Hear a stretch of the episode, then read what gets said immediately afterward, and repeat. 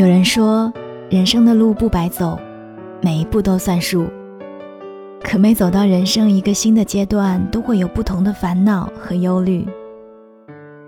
十八岁高考的时候，我看不见大学是什么样子；二十三岁毕业的时候，我想不到社会有多么现实；三十岁过了而立之年的时候，我还无法直视自己的内心，忍不住感叹：少年心气三斤，成熟修为没来。回首过去，经验没多少，教训一大堆。如果能够重来，我想对曾经的自己说几句话，其中一句留给十八岁：请勇敢去爱。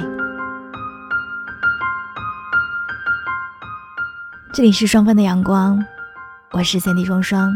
今天想跟你聊一个在我的节目当中许久没有提过的词——青春。二零二零年的高考很特殊，比往年来的要迟了一些。我看着正在高考的少男少女们，总是忍不住怀想当年。只是回忆还在，最初的悸动和无法言喻的心绪却再难找回。我想起两年前看的冯唐的一本书，叫做《十八岁给我一个姑娘》，也是今天节目的标题。这本书给了我们一个回望和回味的契机，让我在秋水的生活里，透过夏日繁盛的绿叶直射下来的灿烂千阳，看见十八岁那年一起踏着单车青山飞扬的少年，看见十八岁的夜晚仰起头记住的眉眼。冯唐是作家中的奇葩了，念书念到医学博士，又转行学了 MBA。再成为麦肯锡的合伙人，当着年薪百万的金领，过着挣大把洋钱的体面生活，出着流氓作家的名气风头，衣冠不禽兽，风流不下流。他的书总是写得生香麻辣，大胆肆意又酣畅淋漓。他就那样真实的把少年时代的隐秘的欲望和骚动的感情刻录了下来。十八岁给我一个姑娘是北京三部曲的第一部，也是整个少年故事的开端。书名出自崔健的歌词，歌里这样唱的：“试一试第一次办事，就像你十八岁的时候给你一个姑娘。”翻开这本书的时候，带着满满的好奇；合上这本书时，无声的叹了一口气。这个时候的男孩女孩没有这根神经也是不正常的。在千百人里，他一眼就看到了他。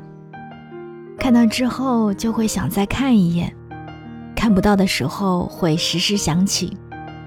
他出现的时候，他会提高说话的声音。他从来不打篮球，他去了，他就跟着去了。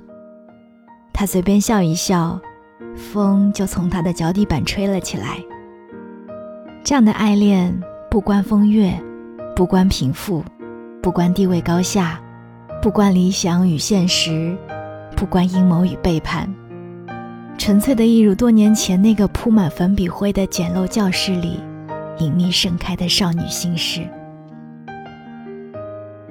套用书中的一句话吧：那个写诗的晚上，我写完了我这辈子所有的诗，之后再也没有写过一句。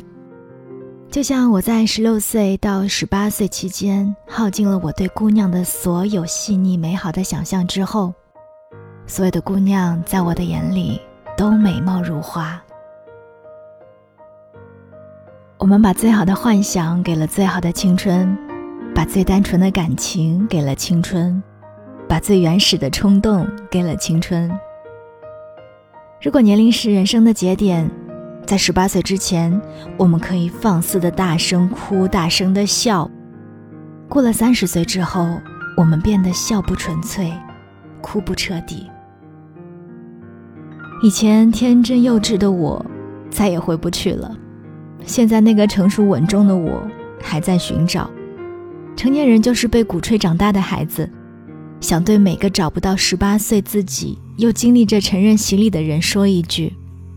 过去的人生别回头，未来的人生你要加油呀！青春是用来追忆的，十八岁再见，未来的你，你好呀！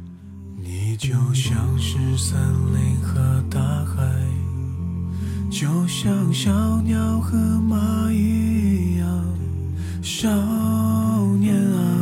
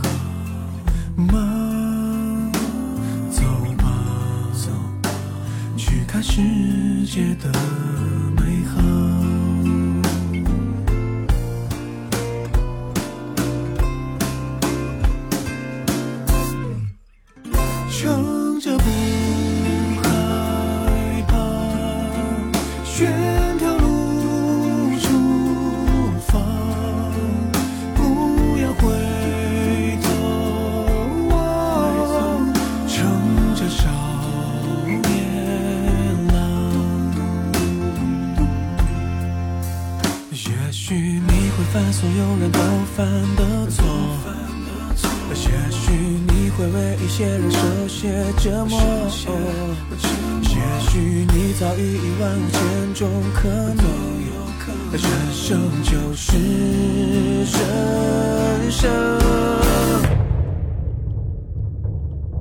啦。